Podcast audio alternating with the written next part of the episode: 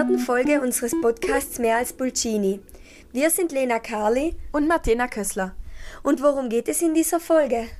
In dieser Folge unterhalten wir uns mit Frau Eva Ladurner über verschiedenste Kleinsäugerarten in Südtirol. Dabei ging es vor allem um Mäuse und Fledermäuse und rund um diese Tiere haben wir die verschiedensten Themen behandelt. Viel Spaß beim Zuhören!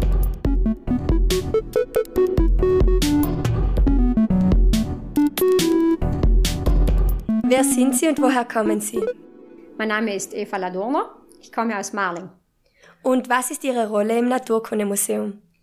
Ich bin mittlerweile seit 20 Jahren eine externe Mitarbeiterin des Museums und befasse mich hier mit den kleinen Säugetieren Südtirols und den Fledermäusen. Was genau bedeutet externe Mitarbeiterin? Ich bin keine Angestellte des Naturmuseums, sondern arbeite immer in Form von Projekten für das Museum, also bekomme kleinere Aufträge zu verschiedenen Themen und die bearbeite ich dann in meiner Zeit, also unabhängig von den Arbeitszeiten des Naturmuseums. Was haben Sie studiert? Ich habe Biologie studiert in Salzburg, also Zoologie in dem Fall. Waren Sie immer schon an diesem Thema interessiert? Nein, das hat sich eigentlich ganz zufällig ergeben. Ich habe eine Diplomarbeit gesucht und bin dann durch eine Freundin zufällig auf dieses Projekt am Naturmuseum gestoßen und habe dort dann meinen zukünftigen Diplomarbeitsbetreuer sozusagen kennengelernt und der hat gesagt, er bräuchte jemand, der zum Thema kleine Säugetiere was macht. Und ich habe gesagt, es geht alles gut, Hauptsache es ist größer als ein Tier, das ich unter dem Mikroskop anschauen muss. Also das war mein Ziel, mit Tieren zu arbeiten, die nicht so klein sind, dass man immer ein Mikroskop braucht, um sie zu beobachten. An welchem Projekt arbeiten Sie momentan im Museum? Im Museum bin ich im Moment mit einem größeren Kleinsäugerprojekt beschäftigt, das jetzt über drei Jahre laufen soll. Im Museum direkt arbeite ich jetzt mit den Leichen sozusagen. Also ich präpariere gerade für die Belegsammlung des Museums kleine Säugetiere. Und das ist eben im Zusammenhang mit einem größeren Projekt zu sehen, bei dem ich verschiedene Fragen, die im Laufe der Jahre sich ergeben haben zu den kleinen Säugetieren, ob das jetzt Arten sind, die noch nicht entdeckt wurden oder Ausbreitungsachsen nach den Eiszeiten, und dazu brauche ich eben diese Belege, um da auf diese Fragen dann weiter eingehen zu können, um sie dann genetisch analysieren zu können und für weitere Untersuchungen dann verwenden zu können. Und ähm, was genau für Tiere sind es, mit denen Sie sich befassen? Also kleine Säugetiere sind eigentlich, das ist kein fixer Begriff. Ich verstehe darunter alles, was eine Maus ist sozusagen. Also es gibt äh, Wühlmäuse, es gibt sogenannte echte Mäuse, also das, was man sich unter einer Maus einfach vorstellt, mit großen Ohren und einem Schwanz. Die Hausmaus zum Beispiel, oder auch die Ratte wäre so eine zum Beispiel. Dann gibt's noch die Spitzmäuse, die kennt vielleicht auch jeder, weil man immer wieder mal ein totes Tier am Boden findet, mit dieser langen, mit diesem langen Rüssel sozusagen. So ähnlich wie ein Maulwurf sieht sie aus, nur ein kleiner.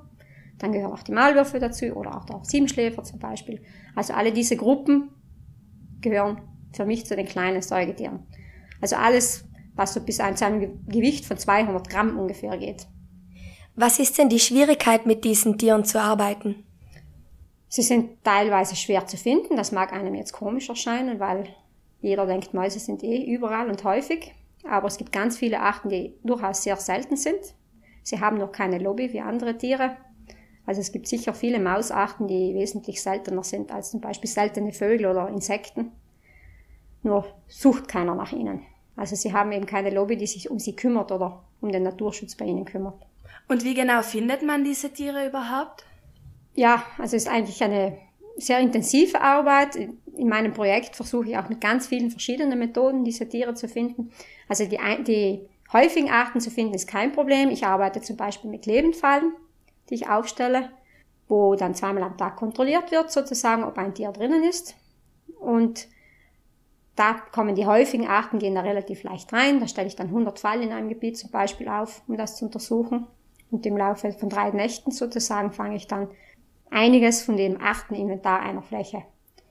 Und ähm, bei komplizierteren Arten muss ich dann schon mit anderen Methoden kommen, zum Beispiel eine Haselmaus, mit der befasse ich mich jetzt im Moment sehr intensiv. Die ist, lebt sehr versteckt, die lebt in den Sträuchern, da funktioniert das mit den Lebendfallen nicht mehr, weil ich die Lebendfallen, sind so kleine Kastenfallen, die kann ich nicht in die Sträucher stellen. Da muss ich dann mit Nisthilfen arbeiten, also da hänge ich Kästen auf oder auch so kleine Röhren, wo die Haselmaus ihr Nest machen kann und über dieses Nest kann ich dann die Haselmaus nachweisen. Aber es gibt im Grunde, wir haben insgesamt 26 Kleinsäugerarten in Südtirol, also wirklich diese Gruppen, die ich vorher aufgezählt habe. Es gibt es 26 verschiedene Arten. Und fast für jede Art braucht man eigentlich eine eigene Untersuchungsmethode. Also es ist sehr aufwendig und eben für Kleinsäuger interessiert sich kaum jemand. Deswegen ist es auch schwierig, da Daten zu sammeln, weil es ist zeit- und kostenaufwendig. Und deswegen ist das eigentlich so das Hauptproblem, das ich habe. Und es gibt wenig Leute, die sich dafür interessieren.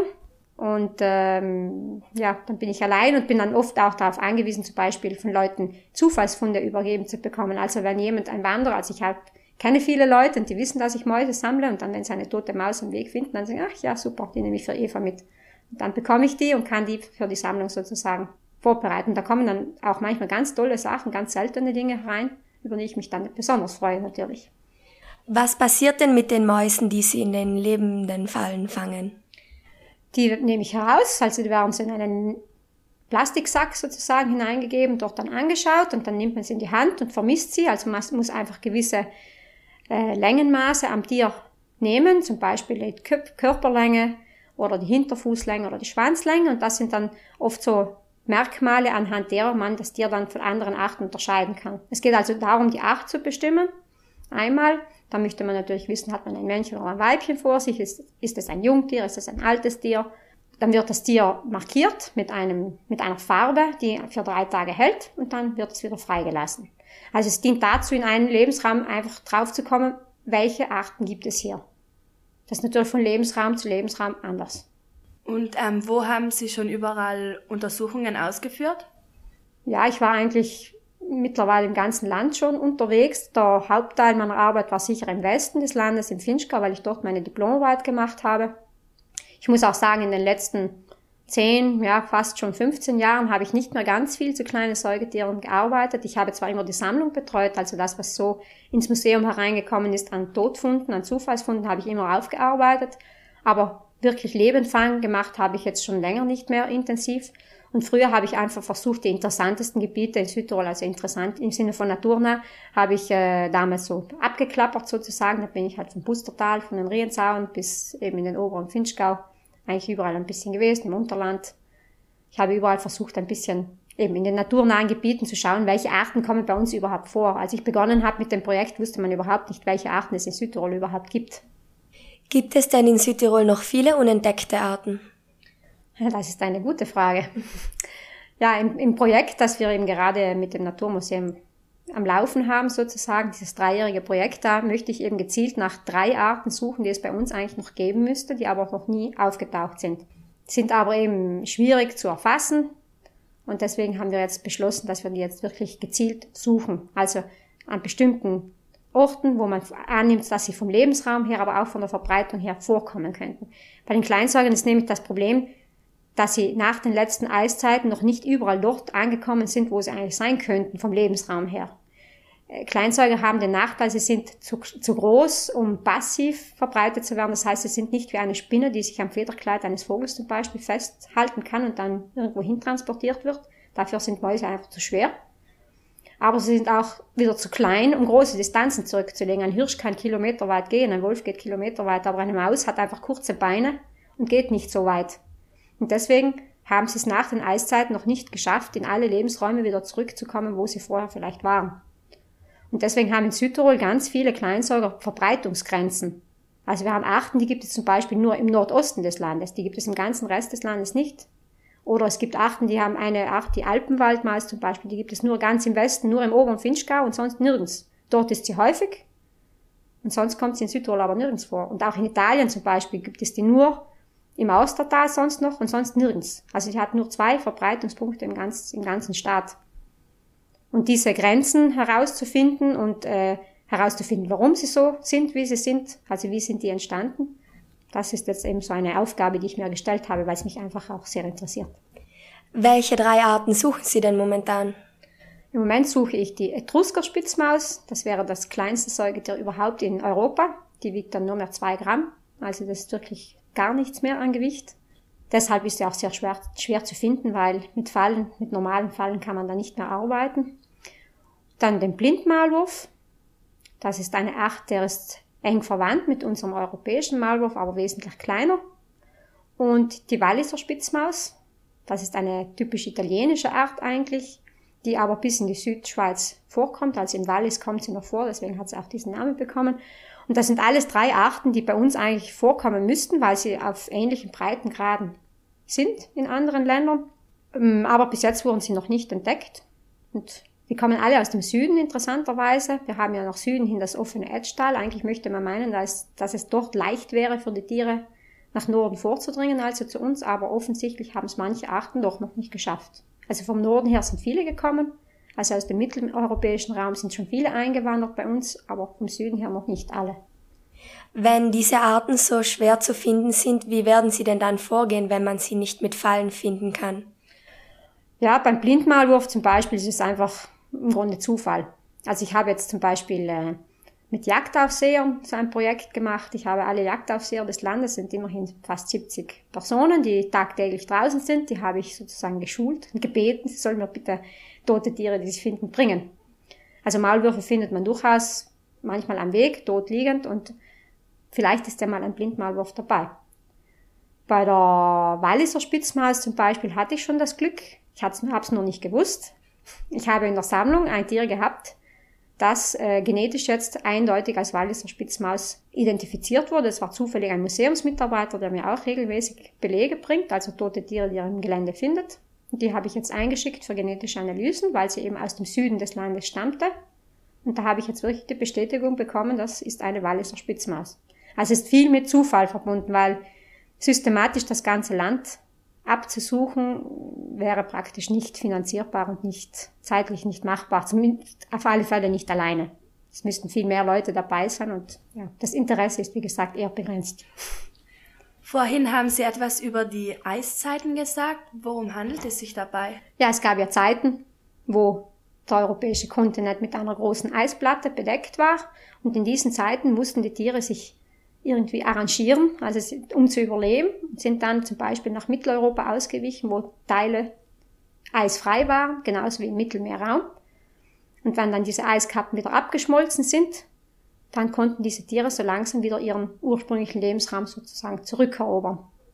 Warum waren denn diese Tiere, von denen Sie vorher gesprochen haben, bis jetzt für uns so schwer zu entdecken? Weil sie einerseits also wenn man sie im Gelände findet, dann sind sie nicht eindeutig erkennbar. Wie gesagt, bei dieser Walliser Spitzmaus, die ich vorher erwähnt habe, die ist eigentlich nur genetisch unterscheidbar. Also das ist eine große Gruppe, die, die Waldspitzmäuse, die sehen alle sehr, sehr ähnlich aus oder sie sind praktisch gleich. Wie sie sich von der Biologie her unterscheiden, weiß man noch gar nicht. Diese Art ist eigentlich erst vor wenigen Jahren, sozusagen im Jahr 2003, als eigene Art beschrieben worden in der Wissenschaft. Das bedeutet in, auch bei den Säugetieren, man möchte meinen, es sind Säugetiere, auch dort passiert noch ganz viel, also man weiß noch ganz viel nicht von diesen Tieren. Da werden immer wieder neue Arten beschrieben und natürlich, wenn die Art erst 2003 beschrieben worden ist und ich aber die Untersuchung in den 90er Jahren gemacht habe, dann ist es klar, dass dieses Tier damals noch nicht dabei sein konnte. Sie arbeiten ja auch mit Fledermäusen. Inwiefern arbeiten Sie mit ihnen oder ähm, in welche Projekte werden Sie da verwickelt? Bei den Fledermäusen ist das viel äh, Arbeit mit Leuten, das gefällt mir dann sehr gut. Bei den Kleinsäugern ist das weniger so. Die Fledermäuse leben ganz oft in der Nähe des Menschen. Das ist für sie zum einen ein Vorteil, weil wir Menschen viele Lebensräume für sie neu geschaffen haben oder auch Quartiere. Viele Menschen haben Fledermäuse unter ihrem Dach wohnen und die zählen wir dann regelmäßig. Besonders die größeren Kolonien, die sich zum Beispiel in den Kirchen befinden, also in manchen Kirchen, Dachböden oder auch Türmen, gibt es größere Fledermauskolonien. Das können auch dann bis zu 2000 Weibchen sein mit ihren Jungtieren, die da jedes Jahr kommen. Und die zählen wir dann, um zu überwachen, wie ihre Bestände sich entwickeln zum Beispiel. Also in der heutigen Zeit weiß man, Artenrückgang und Biodiversitätsschwund, das ist immer wieder so ein Stichwort. Und die Fledermäuse sind da sicherlich auch davon betroffen, aus verschiedensten Gründen. Und deswegen überwachen wir diese Kolonien schon seit mittlerweile bald, ja, bald 20 Jahren wo wir immer wieder nachschauen, gehen die Bestände zurück oder bleiben sie immer gleich oder was kann man für sie tun. Es gibt manchmal auch Probleme an Quartieren, dass Kirchendachböden zum Beispiel umgebaut werden mitten im Sommer, wo die Fledermäuse da wären.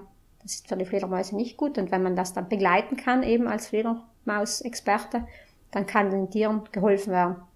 Was haben Sie bis jetzt über das Artensterben der Fledermäuse herausgefunden? Ja, das ist schwierig zu sagen. Also wir haben zuerst die guten Nachrichten immer. wir haben festgestellt, dass eine Art, die eigentlich europaweit streng geschützt ist, das wäre die kleine Hufeisennase, die hat in den letzten 10, 15 Jahren ganz stark zugenommen. Also die hat sich offensichtlich mit dem Menschen und seinen Aktivitäten gut zurechtgefunden. Sie ist früher stark zurückgegangen wegen des massiven Pestizideinsatzes, also DDT und so weiter. Das wird heute ja nicht mehr verwendet. Und deswegen hat sie offensichtlich, hat sie es geschafft, sich wieder zu erholen.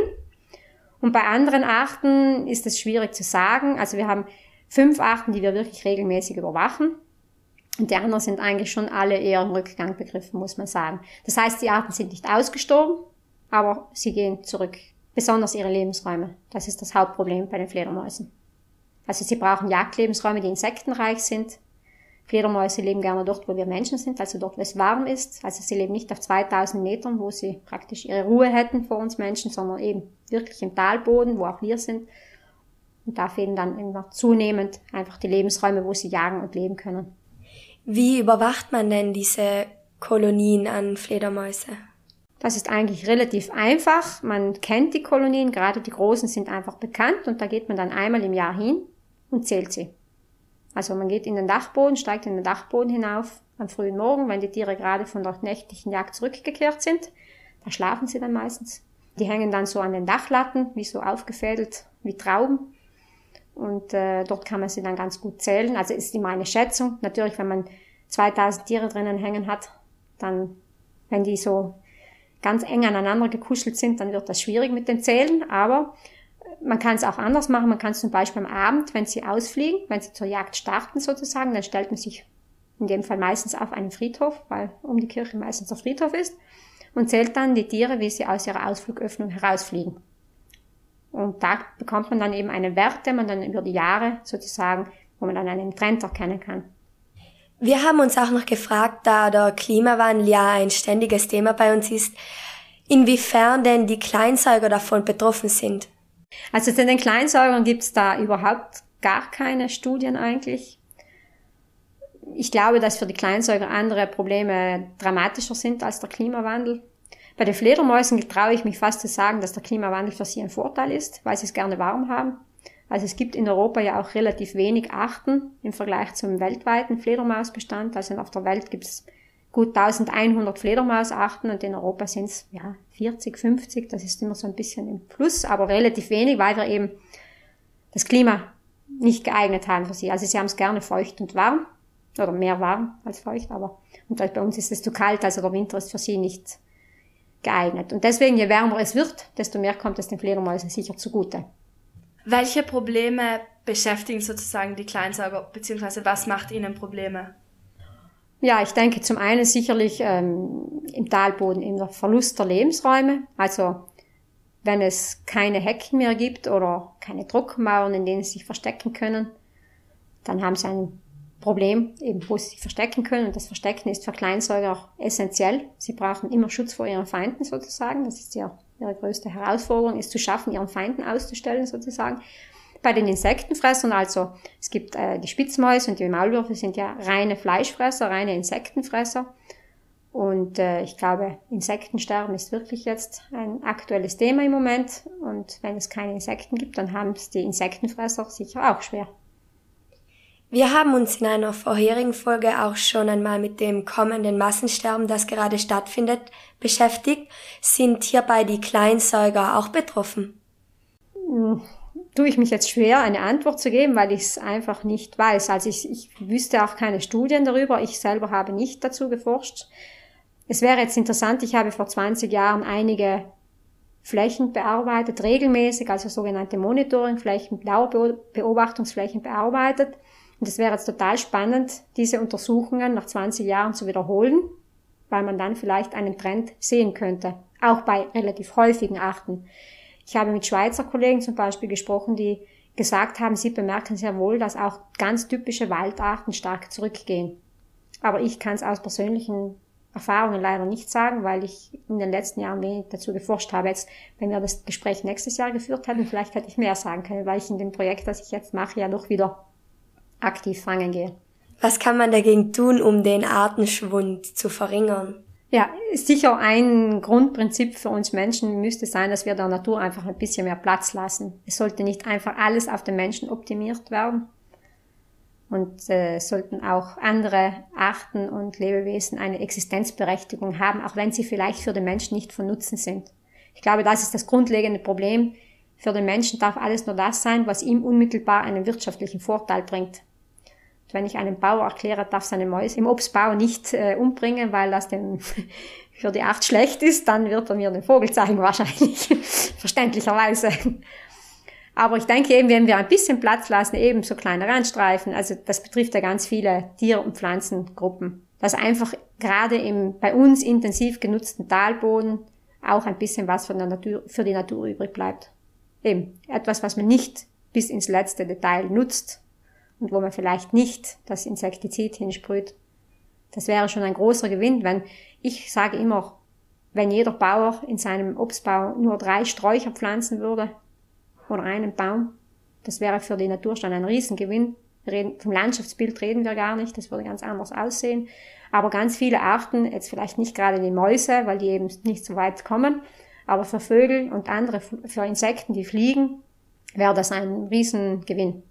Und das würde dem einzelnen Bauer eigentlich keinen Schaden machen, bin ich überzeugt. Aber das ist schwierig zu kommunizieren. Und nun wollen wir noch ein wenig zu Ihren ähm, Forschungsmethoden kommen. Wir haben vorher Ihr Labor anschauen dürfen. Was genau machen Sie dort? Im Labor bin ich eigentlich nur, wenn ich mit toten Tieren arbeite. Also ich bekomme eben Belege oder ich sammle auch selbst das, was ich so am Wegesrand finde, sozusagen an kleinen Säugetieren und Fledermäusen oder bei den Fledermäusen sind es eben Pfleglinge manchmal auch, die man bekommt, also Tiere, die verletzt gefunden werden. Das wird dann uns gemeldet, weil die Leute mittlerweile die Fledermausleute in Südtirol kennen. Und manchmal sterben die dann leider, weil sie einfach vielleicht eine zu schwere Verletzung haben. Wenn sie einen Oberarmbruch haben oder einen riesigen Riss in der Flughaut, dann kann es einfach sein, dass das Tier nicht überlebt. Diese Tiere bekomme ich dann im Museum und äh, bereite sie so vor, ich präpariere sie sozusagen, dass sie dann in die Sammlung kommen des Museums, dass sie praktisch für die Nachwelt erhalten bleiben. Somit hat man dann eine, eine Sammlung von, vom gesamten Arteninventar, das es in Südtirol gibt, die, mit der man dann eventuell weiterarbeiten kann. Und konkret heißt das, dass ich den Tieren das Fell über die Ohren ziehe, also den toten Tieren natürlich, also wirklich im wahrsten Sinne dieses Wortes. Und ich präpariere dann auch die Schädel, also das heißt, die Schädel werden gesondert aufbewahrt, die werden fein säuberlich geputzt von meinen kleinen Helfern, das sind Käfer, nicht flugfähige Käfer, die ganz viele kleine Larvenstadien haben und die putzen dann sozusagen dieses Fleisch fein säuberlich von den Knochen herunter. Die sind reine Aasfresser und freuen sich immer, wenn sie Frischfleisch bekommen von mir. Und den Rest bewahre ich in Alkohol auf. Und so habe ich dann eine Sammlung, mit der man eben verschiedene Untersuchungen machen kann. Zum Beispiel für die genetischen Analysen brauche ich dann Gewebeproben von der, aus der Alkoholsammlung. Das heißt, Sie töten also keine Tiere für die Forschung? Nein, also ich bekomme die Tiere tot. Ich bringe sie nicht um. Warum ist es für den Menschen überhaupt so wichtig, ähm, alle Tiere genau zu dokumentieren und alles genau zu erforschen? Also zum einen hat ein Museum natürlich die Aufgabe, das, was im Land vorkommt, zu dokumentieren und auch für die Nachwelt zu erhalten. Wenn diese Arten vielleicht irgendwann aussterben, dann hat man aber Belege, dass es sie mal gegeben hat. Also zu wissen, was im Land vorkommt, ist zum einen eben die Aufgabe eines Museums und im Naturmuseum ist es einfach dann sozusagen, man muss die, die Tiere und die Pflanzen dokumentieren und aufbewahren für die Nachwelt erhalten. In einem anderen Museum wäre es dann vielleicht, sind es natürlich ganz andere Dinge. Wenn man mit den Kleinsäuger vielleicht vor 100 Jahren schon begonnen hätte, dann hätte man vielleicht ganz andere Erkenntnisse zu diesen Gruppen. Gerade auch zum Beispiel die Entwicklung von verschiedenen Populationen oder so könnte man viel besser verfolgen, wenn man wüsste, wie es vor 100 Jahren ausgesehen hat eine rote Liste zu erstellen, also die rote Liste der gefährdeten Arten zu erstellen, ist schwierig, wenn man nicht weiß, was früher war. Zum Beispiel. Es kann sein, es gibt immer wieder Hinweise in der Literatur, dass gewisse Arten ganz häufig waren und die sind heute aber ganz selten. Das heißt, es gab vielleicht auch einmal Arten, die man eigentlich noch gar nicht entdeckt hat und die jetzt schon ausgestorben sind. Kann natürlich sein, ja. Gerade bei diesen weniger forschten Gruppen ist das sehr wahrscheinlich sogar. Was war denn für Sie das Interessanteste bisher an Ihrer Arbeit, beziehungsweise das Interessanteste, was Sie entdeckt haben? Hm, vor drei Jahren habe ich in, im Finchgau in einer Kirche eine Art gefunden, von der ich absolut keine Ahnung hatte, dass es die bei uns überhaupt gibt. Das war die Langflügelfledermaus.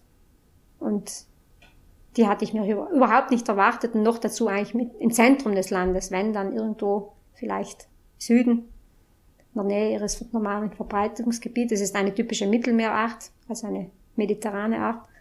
Und die hat mich dann schon sehr gefreut. Ich habe sie eigentlich eingepackt, weil ich, wenn ich in den Kirchendachböden herumstöbere, dann nehme ich die toten Tiere, die am Boden liegen. Es liegen immer welche bei großen Kolonien im Boden, die nehme ich dann einfach mit, die sammle ich ein und präpariere sie dann für die Sammlung. Und dann, während ich die Sammlung vorbereitet habe, habe ich dieses Tier gesehen und habe gemerkt, das ist aber nicht das, was ich eigentlich glaubte, eingepackt zu haben. Und das war vielleicht schon für mich eine der tollsten Sachen, ja. Haben Sie schon mal ein Tier entdeckt, das Sie keiner Art zuordnen konnten? Oh, das kommt bei Kleinsäugern häufig vor.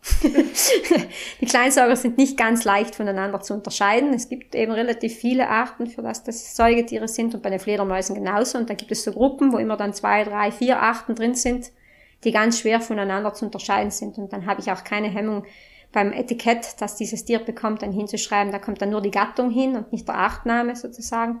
Also nur die Großgruppe im Grunde und nicht die Art. Also es kommt absolut immer wieder mal vor. Vielen Dank für das Interview. Gerne. Danke fürs Interesse.